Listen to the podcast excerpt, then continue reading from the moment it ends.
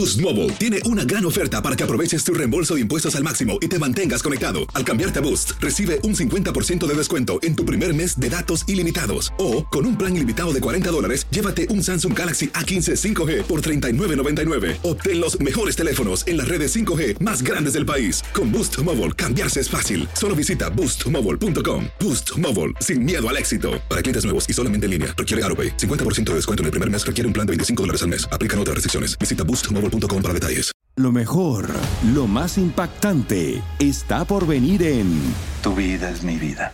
De lunes a viernes a las 8 por Univisión. Bienvenidos al podcast del Gordo y la Flaca. Somos Raúl de Molina y Lidia Estefan y en los próximos minutos escucharás las noticias de la farándula más picantes del momento. Y bueno, ya va a empezar el podcast del Gordo y la Flaca con las mejores entrevistas a actores, músicos y por supuesto tus celebridades favoritas. Te voy a decir una cosa, me está mandando un tremendo chisme aquí. Ya ustedes saben lo que tienen que hacer. Gracias por acompañarnos. Bienvenidos al Gordo y la Flaca. Un programa, señores, en un día en que todos estamos dando gracias, Rauli, por tantas cosas buenas que Bueno, tenemos en, en este vidas. momento mucha gente están comiendo en sus casas o los que comen de noche preparando la comida para hacer esta noche. Total, hay mucha gente, Rauli, que... ¿Tú comes en la noche o en la tarde? En la noche. Ah, cuando yo no tengo el Muchas día de acción de gracia, que cae en fin de semana, como en la tarde, a la Bueno, una de la eso es más tarde. americano, eso es más americano. No, eso me gusta porque ya a las 4 de la tarde todo el mundo se fue a mi casa. Especialmente toda la familia de mi esposa, ya a las 5 se fueron todos. Ok, Rauli, pero entonces después, ¿qué haces? ¿Te aburres? No, que me voy a aburrir. Ah, no, te pones a ver me televisión. pongo a ver juegos de fútbol en la televisión. Ay, no, Señores, no. que estén junto a sus seres queridos, que lo pasen bien como lo pasamos nosotros aquí en El Gordo y la Flaca todos los días. Eh, Sobre todo un día para agradecer, Raúl, agradecer la familia, agradecer los amigos, agrade- agradecer la salud, agradecer tenerlos a ustedes, agradecer este equipo maravilloso. Hay tanto por qué agradecer que por muy mal que estén en el día de hoy, por muy lejos que estén de sus familiares, siempre den gracias de todo corazón, sabiendo que mañana será un mejor día. Y espero que no coman mucho, les caiga mal la comida y después estén toda la noche, ustedes saben. as- Así que con sea, que se aseguren no que el coman pavo- mucho, estén moderadamente. Que se aseguren que el pavo está fresco. Exactamente. ¿Tú estás fresco? Yo estoy más que fresco, Lili, no voy a comer mucho hoy porque quiero mantener mi figura de pavito. Bueno, vamos señores, vamos a comenzar. La noticia de que Al Pacino se convertiría en padre nuevamente, oigan esto, a los 83 años, dejó a muchos con la boca abierta, incluyendo a su esposa. Sí, Raúl, porque ¿cuál es el punto? Imagínate esa edad comenzar de nuevo, ¿right? Uno dice, ¿qué- ¿cuánto amor puede haber que un hombre decida a los 83 años convertirse en padre? Bueno, pero es que, señores, ay, Dios mío, él no es el único, que eso es lo peor, porque hay una lista de famosos que han sido padres a una edad tan avanzada que mi querida Tania Charry nos hizo un resumen y nos cuenta quiénes son. Hola, Ay, Tania. yo pensé que Tania iba a estar de pava. Yo traté, pero el traje este año no. Raúl, ¿cómo estás? ¿Cómo estás, Lili? No, no, el, el traje, el traje no, no cupo, me quedó No. muy grande. Entonces yo dije, no, mejor se lo dejo a Raúl. Mira, mucho que agradecer este año, Raúl, Lili, sobre todo porque estamos vivos, estamos en un show eh, que queremos mucho, que queremos lo que hacemos, hacemos lo que queremos más bien este, en el gordo y la flaca. Y definitivamente yo particularmente tengo que agradecer muchísimo a Dios y a la vida por esa bendición que llegó este año, que se trata de mi querido Bruno, que vino a, completar nuestra familia con Zoe, con Sebas. Así que hay muchísimo que agradecer, sobre todo la salud de mi mamá también y el estar con ustedes, que es muy bonito diariamente con nuestros televidentes. Y como bien decías, Lili y Raúl, pues hay muchos actores que ya pasaron los 80 y están siendo padres. Con 83 años y con una novia de tan solo 29, el actor Al Pacino será padre por cuarta vez. El actor ya tiene tres hijos, una ya mujer de 33 y unos mellizos a los que concibió cuando tenía 61 años. Su gran amigo Robert De Niro anunció hace solo unas semanas que se había convertido en padre por séptima vez. Su hija mayor tiene 51 años y ahora la más pequeña nació el pasado 6 de abril.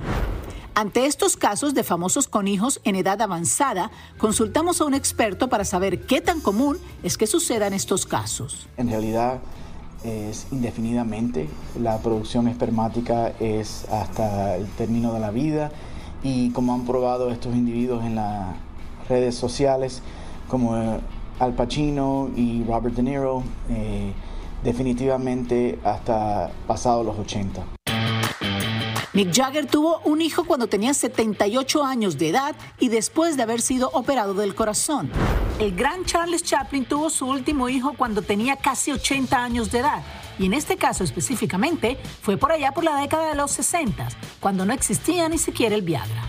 El papá de Julio Iglesias tenía 87 años cuando quiso darle un último hermano al cantante. Dos años después, en el 2004, volvió a embarazar a su mujer de una niña pero el señor falleció antes que naciera la bebé. Sabemos que un embarazo para las mujeres después de los 40 pudiera tener algunos riesgos, pero la pregunta es si los hombres tan mayores corren algún peligro al tener hijos a tan avanzada edad. El hombre, los cambios que se ven en, adición a lo que hemos mencionado con el desarrollo cognitivo del niño, es que vemos una disminución en el volumen de semen por una falta que ocurre a nivel de la próstata eh, al, igual que los números en general van disminuyendo también y la calidad del espermatozoide. Así las cosas, se seguirá pensando que los 80 son los nuevos 60 y los 50 los nuevos 30. Lo cierto es que a pesar de las críticas, ellos están más felices que nunca. Fíjate que es inevitable pensar, yo soy un ejemplo, yo que fui madre en, edad avanzada, vamos a decirlo de esa manera, pues solamente falta las ganas, un buen especialista y mucha energía. Eso es verdad. Y Tania, yo estoy esperando a los 85 para tener mi segundo hijo. Claro, la mía va a tener... Y la bombita también la estoy esperando. Gracias, Tania. Ay, Tania, muchos besos para ti, mi amor, y efectivamente felicidades para ella, Raúl, que ha tenido un año tan especial eh, con la llegada de Bruno. Tú no te atrevas ahora a ponerte en el chistecito que de momento ya Raúl ya un día me diga, Mili está embarazada. No, no, no puede estar embarazada porque eso sería entonces un milagro. Bueno, Raúl, pero los milagros existen. A la edad que tiene ella también. Eh, pero, los milagros existen. Pero bueno, no hubo una señora en Egipto que tuvo un bebé a los 70 años o algo así, no sé, a los 60 y pico. Eso es lo que dicen. Ahora cualquier cosa es posible y si no es posible se la inventan. Yo sé. Señores, bueno, que le vaya bien a los que a los 85 y 80 y 90 que lo disfruten quieren tener que hijos. puedan, porque al final eso es lo que pasa. Oigan, el problema es que no van a tener los hijos al lado porque no lo van a ver crecer. Es lo que digo, que, que lo disfruten. Pero quién sabe, porque ahora tú sabes que existe eso de que dice que te pueden congelar cuando te mueres y te reviven después 30 años. Raúl, eso es para otro show. Porque eso vas a confundir. sí, ahora vas a confundir a, esta, imagínate. No, no, ¿te acuerdas que hay gente que se congelan? Bueno, nada más que, nada más que Walt Disney. Pero bueno. el actor cubano radicado en México desde hace muchísimo tiempo, nuestro querido amigo César Évora, sale de una telenovela para entrar a otra. Y eso es gracias no solamente a su calidad de actor, sino también que es un gran humano, humano. un gran ser humano. Vamos a ver lo que estamos hablando. A ver. Ahora resulta que el cubano César Évora para nada se considera un hombre apuesto. No, no, en lo más mínimo, de verdad. De verdad, no es falsa modestia ni nada, siempre lo digo. De verdad, de verdad. Nunca es más, nunca yo pensé que iba a llegar a la televisión, ni mucho menos. Yo nunca he sido ni fotogénico, ni nada. No me veo así, de verdad, honestamente. Eh, siempre si hay un grupo, el que queda más en la foto soy yo. Sin lugar a dudas, César es uno de nuestros mejores actores, tiene cientos de telenovelas y aunque es muy famoso, jamás ha perdido los pies del piso. Y de verdad, eh, siempre he sido así nunca me he creído nada, trato a todo el mundo de la misma manera. A nadie le niego un autógrafo, una foto, un saludo, absolutamente a nadie, aunque me sienta mal, aunque tenga, esté enfermo, aunque tenga fiebre, aunque esté cansado, agotado, a veces hasta apurado le dice, ok, lo hacemos aunque estoy corriendo. Yo mismo voy a veces al súper o hago cosas con mi esposa, salgo. A que la gente se te acerca, te pide una foto, te pide un saludo, te pide grabarle un video para su mamá o su abuelita. Yo con todo gusto lo hago. ¿Por qué no? ¿Por qué no? Porque salgo en televisión, yo soy superior a alguien. No, por favor. El que, el que piense eso está, está muy perdido. César no solo es amable y humilde con su público, sino que jamás ha tenido pleitos ni broncas con ninguno de sus colegas de trabajo. Creo que tengo bastante buen carácter. Creo que trato de darle a la vida un poco de humor también, porque este es un trabajo de mucha tensión, de mucho desgaste emocional. Trato de que el medio que me rodea tenga un poco, una sonrisa al menos Y, y hace falta mucha energía y buena energía para, para enfrentar este mundo. ¿no? Y no me peleo, no me interesa pelearme con nadie, ni, ni mucho menos. Y, y esa- ese respeto que yo doy es el mismo respeto que recibo. No, y con esa Uno voz de de los galán, grandes de Raúl. las telenovelas. Eh, uno de los grandes, Raúl, y queridísimo por todos. Y bueno, y él explica por qué. Él disfruta mucho lo que hace y creo que ahí está la clave del éxito. Bueno, Señores, y vamos Ra- ya un con momento, un momento, un momento, Raúl, y esa pierna, nosotros. esa pierna cruzada. Eh, ay, no me había dado cuenta, es que ahora me siento así después que perdí de peso. Wow. ¿Qué onda, banda? Somos el bueno, la mala y el feo y te invitamos a escuchar nuestro podcast. Acompáñanos y pasa un rato agradable. Ríete y ponte a llorar con nuestros chistes y no te pierdas las mejores trampas y enchufadas. Así que ya lo sabes, descarga la aplicación de Euforia, busca nuestro podcast y accede a todo el contenido que tenemos para ti. El bueno, la mala y el feo. Puro show. Dicen que traigo la suerte a todo el que está a mi lado. Y esa es mi mala fortuna. Basada en el clásico de Juan Rulfo, llega Univisión, El Gallo de Oro. Supongamos que la caponera puede inclinar la suerte a quien ella quiera. ¿Estás tardando en conquistarla? Con Lucero, José Ron y Plutarco Asa. Este gallo me está cambiando la vida. En una historia legendaria de amor y azar. No trates de cambiarme, no lo vas a lograr. El Gallo de Oro, lunes a viernes a las 9 por Univisión. Y ahora regresamos con el show que más sabe de farándula, el podcast del Gol de la Plata. Adelante, Clarisa. Wow, bueno, me voy a sentar aquí al lado tuyo porque ya cabemos mejor. Mira, te voy a echar para acá porque hay más espacio. Ay, Raúl y mi flaca, ¿cómo están? Feliz Thanksgiving. Me parece un pavo Agradecida de tenerlos en la Clarisa. vida. Mira, ni me estás prestando atención. ¿Me, me parezco un pavo de verdad o no? Sí, te voy a comer. Comulito. Déjalo Los frisado. tienen carne casi. Déjalo frisado, que él está hablando que congelan a la gente. Ok. Déjalo. Freeze. Congélalo. Freeze.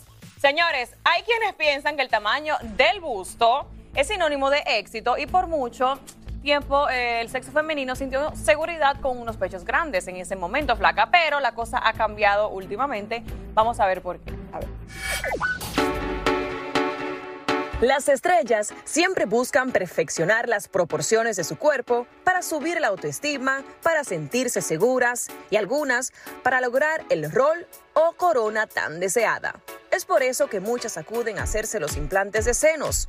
Últimamente, muchas se han arrepentido. Pues famosas como Michelle Renaud, Madonna, Victoria Beckham y nuestra colega Alejandra Espinosa, entre otras, se han quitado los implantes por una enfermedad causada por el material. Es un síndrome autoinmune, o sea, una respuesta inflamatoria inmunológica del cuerpo a un organismo extraño. Por ejemplo, en este caso serían los implantes. Aquí, por ejemplo, vemos un implante, esto es un implante de silicona, es una recubierta de silicona y por dentro tiene silicona, ¿cierto? Esto es un implante de solución salina, es una recubierta de silicona, pero por dentro tiene agua. Entonces, ¿qué pasa? Esto es un cuerpo extraño, porque esto no es normal que esté dentro del cuerpo humano. Entonces hay una respuesta inmunológica constante, constante, constante, constante, porque no se puede digerir el implante. Entonces se producen sín- síntomas de todo tipo. Pérdida de la memoria, dolores articulares, dolores en los huesos, dolores en los músculos, picazón, malestar y en casos severos se ve el síndrome de Asia, El especialista resalta que no a todas las mujeres les aplica. Pero ¿y qué hay de cierto que se debe suplantar cada 10 años? No todas las mujeres que tengan implantes van a sufrir el síndrome de Asia. No todas las mujeres que tengan implantes se tienen que retirar los implantes, ¿ok? Las prótesis de aguas salinas son más seguras que las de silicona. Las prótesis de solución salina, el que las produce dice que tiene 10 años de garantía. Por poner un ejemplo, es como cuando tú le cambias el aceite al carro. Él le dicen, el, el- cada 3.000 millas hay que cambiarle el aceite. Las prótesis de salina se cambian cada 10 años porque después de 10 años esto ya no es lo mismo y se puede romper o puede liquear. Pero si un paciente no le ha pasado nada, se puede quedar 12, 13, 15, 20 años con eso, ¿ok? ¿Qué sucede luego que se le diagnostica al paciente con el síndrome de Asia? Bueno, lo primero que hay que hacer es quitar el cuerpo extraño, porque lo que está produciendo los síntomas es el cuerpo extraño. Entonces hay que quitar el implante, ¿ok? Generalmente cuando quitamos el implante, no podemos poner otro implante, porque eso es lo que está produciendo la reacción extraña. Entonces quitamos el implante, le damos unos meses al cuerpo para que se cure, para que se organice, y hay una alternativa que estamos haciendo nosotros, que es la inyección de grasa. O sea, sacamos tu propia grasa y esa propia grasa que es tuya de tu cuerpo no va a producir ninguna reacción alérgica porque son tus propias células. La reinyectamos en, en los senos y de esa manera le, le devolvemos el volumen. Es un error y eso lo vemos mucho, que les quitan el implante y les ponen otro implante. El doctor tiene una recomendación muy importante para todas las mujeres que llevan implantes. Escuchen bien. La recomendación es la mamografía, es lo que hay que hacer. Cada año hay que hacer una mamografía. Si la mamografía no muestra ningún signo de ruptura o de encapsulamiento de problemas, se pueden quedar con el implante el tiempo que sea necesario.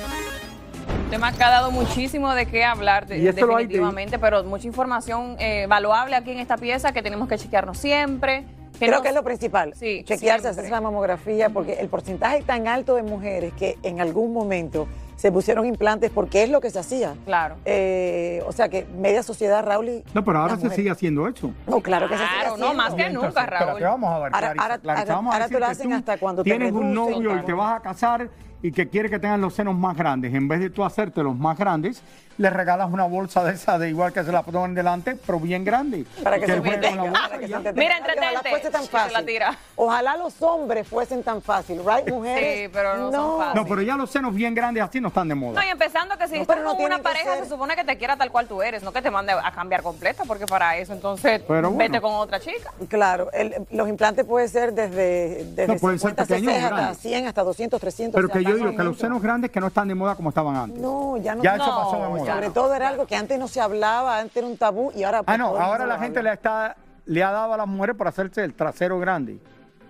Eso también se puso Eso de moda luego de las de Kardashians. antes. Me acuerdo que yo fui luego Entonces de tú vas eso. por ahí, ves todas estas mujeres que tienen como, como que le salió un ombligo detrás gigante.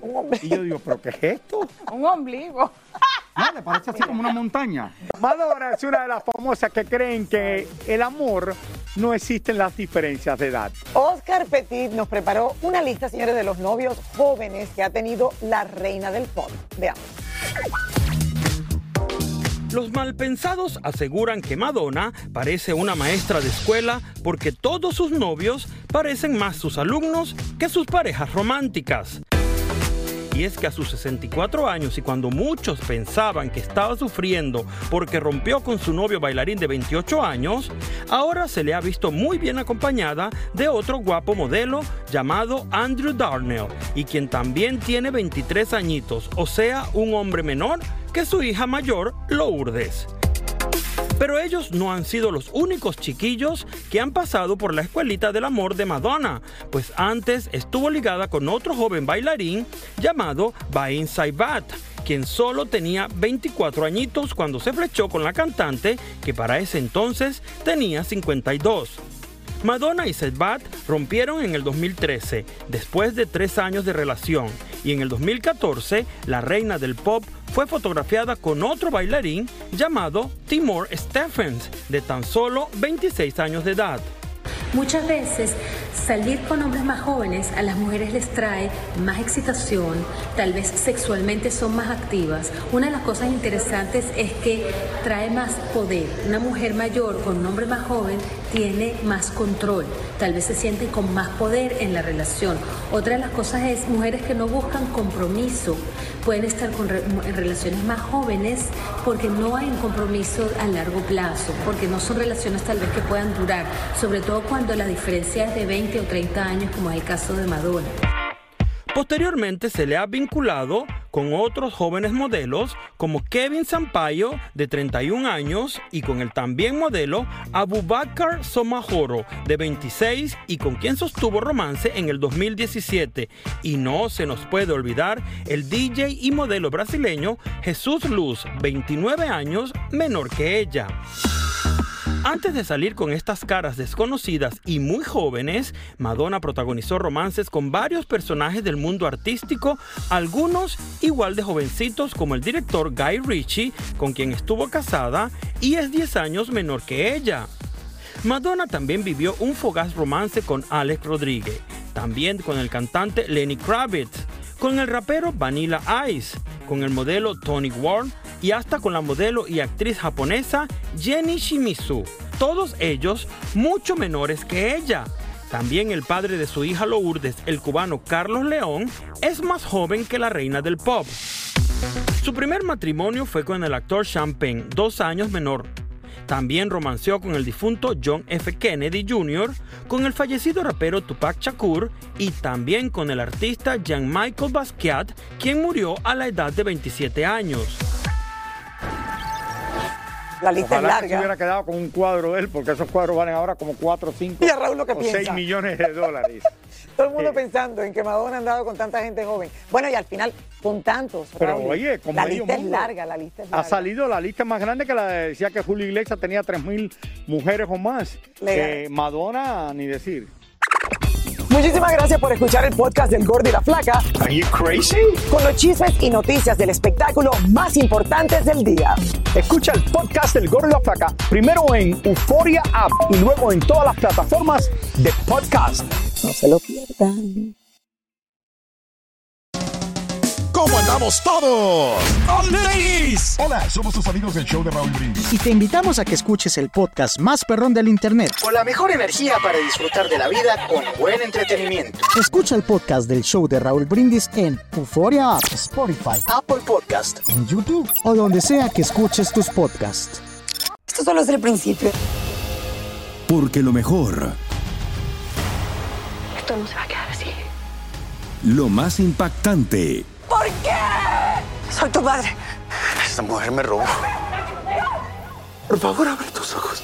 está por venir en ¿Entendiste? Tu vida es mi vida. De lunes a viernes a las 8 por Univisión. Y eso sí que amerita un brindis, ¿no crees?